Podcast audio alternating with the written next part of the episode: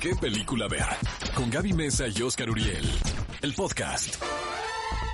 Estamos de regreso en qué película ver, un programa de Cinepolis aquí en XFM 104.9 y continuamos dándoles a ustedes las mejores recomendaciones de películas que pueden adquirir o disfrutar en Cinepolis y como sabemos que los niños también estarán con ustedes en estos días y hay que mantenerlos entretenidos, aunque también esta película tiene todo el carácter para ser disfrutada por adultos, déjenme contarles que ya pueden ver la secuela de Frozen. Y les voy a confesar algo, la verdad es que yo nunca fui por la vida con mi bandera de Frozen, no soy amante de la primera entrega, a pesar de que sé que muchas personas lo son, pero esta secuela la verdad me sorprendió. Me gustó mucho la búsqueda de ambos personajes, tanto de Elsa como de Anna, de encontrar realmente ahora sí su destino, de dónde vienen, porque están en ese lugar.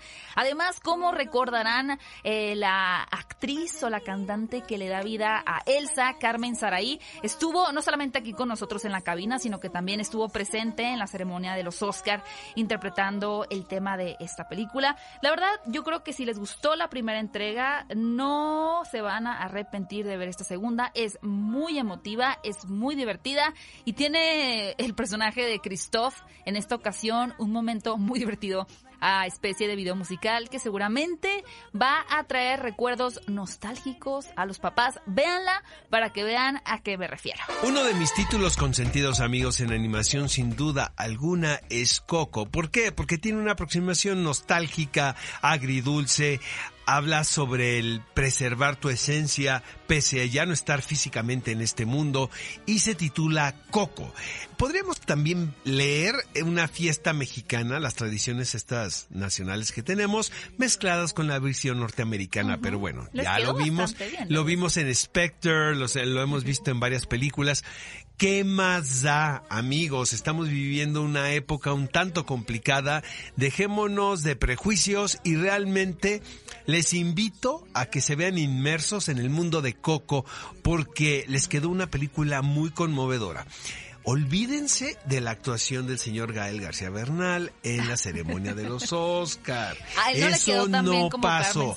Aprovechen esta etapa de pandemia para sumar y restar y digan, esa actuación de Gael en los Oscars jamás sucedió. Fue una pesadilla. Y yo no sé qué tengo con las secuelas que estoy disfrutando más que las primeras entregas, pero aunque me hayan criticado bastante porque me encanta esta película, la verdad es que sí debo de recomendarla porque Angry Birds 2 es una gran historia y desde lejos, porque sé que Oscar me está viendo así como de, pero ¿por qué te gustó la segunda parte de Angry Birds? De entrada hay que recordar que esta es una cinta animada basada en un videojuego que fue muy popular por ahí del 2012, 2013 es cuando estuvo más en tendencia, que prácticamente es aventar pajaritos para destruir cosas y cerditos y demás.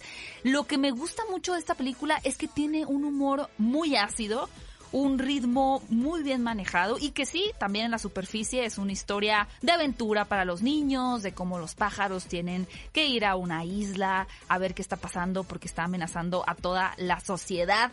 También para los adultos tiene unos temas eh, más retro, tiene música ochentera y realmente creo que a quienes les guste el humor un poquito subido de tono, un poquito más oscuro, la secuela de Angry Birds de verdad que es una gran opción a disfrutar en Cinepolis Click porque es un buen momento para ver cosas que nos hagan reír.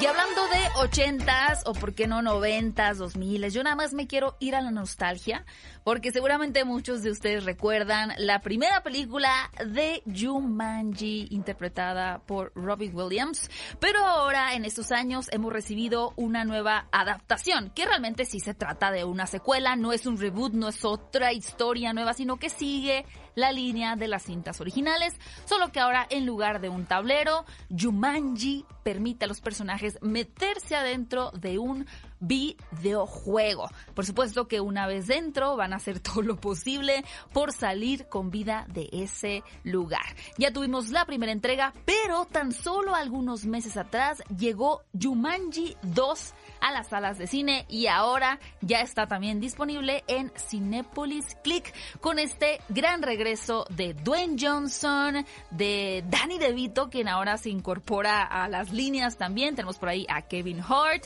y demás. La verdad, un elenco que estará buscando toda la película mantenerte divertido y generando por ahí alguna comedia entre los espectadores.